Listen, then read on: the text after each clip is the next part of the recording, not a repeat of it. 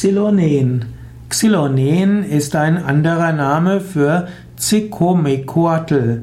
Zicomecoatl ist die, die Göttin der Erde, die Göttin des Lebensunterhaltes, die Göttin des Maises. Und Xylonen ist ein anderer Name dafür.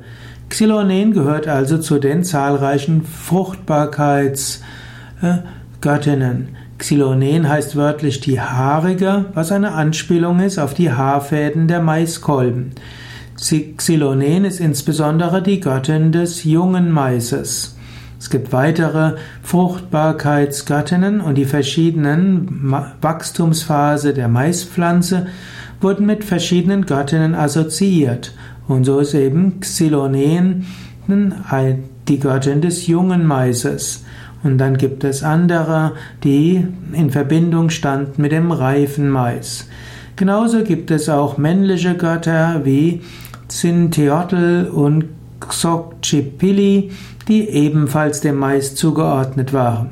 Mais war eben so wichtig, dass man verschiedene Götter und Göttinnen mit dem Mais in Verbindung gebracht hat. Und so kann man eben auch sagen, die verschiedenen, die verschiedenen Aspekte der Landwirtschaft und auch allgemein von allem Leben haben alle etwas auch mit Göttlichem zu tun.